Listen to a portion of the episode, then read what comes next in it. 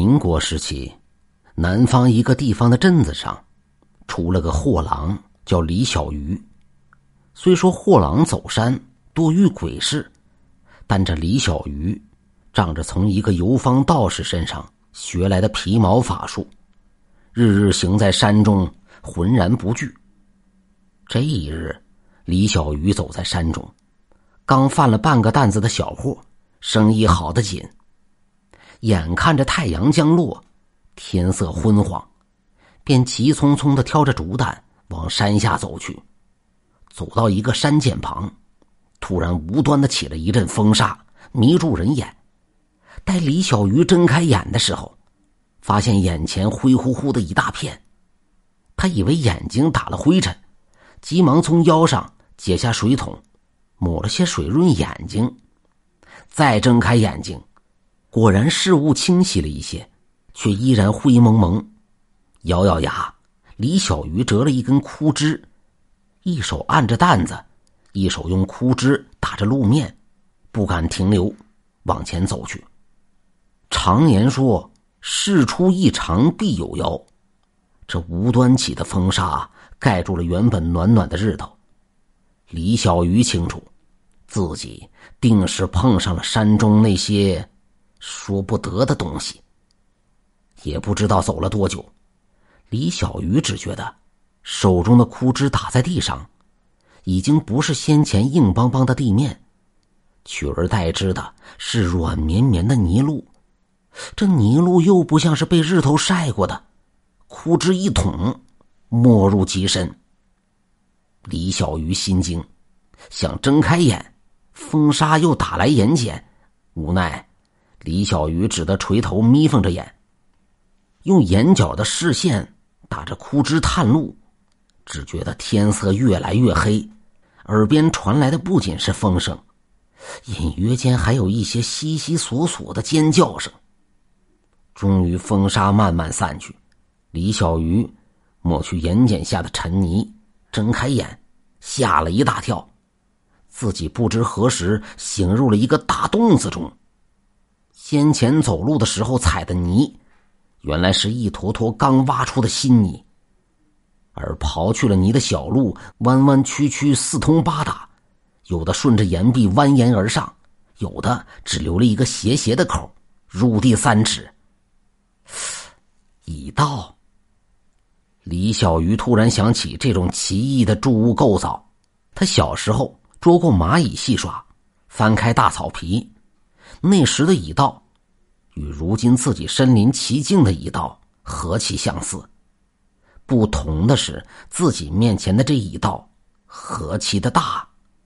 蚁道大，那蚂蚁窝有多大？蚂蚁又有多大？李小鱼头皮发麻起来，急忙望向四周，瞧见远处有一方亮光，定了定神，迈开大步奔去。这时，身后一种诡异的摩擦声不断响起，一声接着一声。李小鱼转头看去，吓得肝胆俱裂。一大队如牛犊身子大小的黄头蚂蚁，正顶着两个大颚角向他快速爬来。李小鱼来不及挣扎，整个身子被一只蚂蚁夹起，往蚁道深处爬去。李小鱼只觉得自己腰身被刮得极疼，一圈鲜血。渗出了身上的蚂蚁，那蚂蚁似是极为兴奋，不断发出诡异的肚皮摩擦声。李小鱼挣扎几下，昏了过去。等他再睁开眼睛，发现自己已经被扔在一大间密室中，他的身边还堆落着许多动物尸体、碎骨，甚至半截人尸。一个肥胖至极的妇人见着他醒来。回过头，恶狠狠的瞪着他。李小鱼心惊，急忙往旁边摸去，摸到一截长骨，急忙横在身前。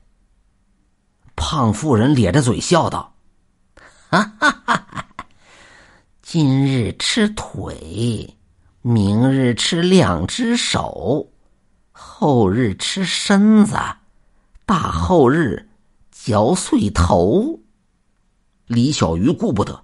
将手中长骨就扔了过去，胖妇人咧嘴一笑，那长骨打在他身上，如同以卵击石，立马碎了去。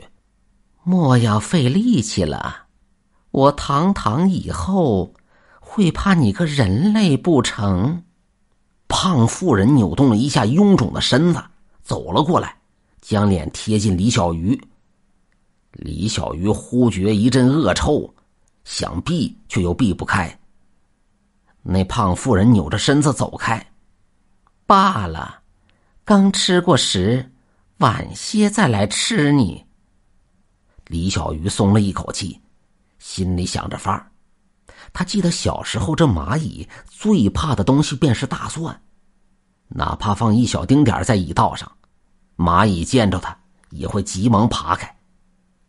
李小鱼急忙回身看去，幸好他的货担也被扔在了这里。他悄悄挪着身子，靠近摔在一边的货担，从货担里掏出几头极大的蒜。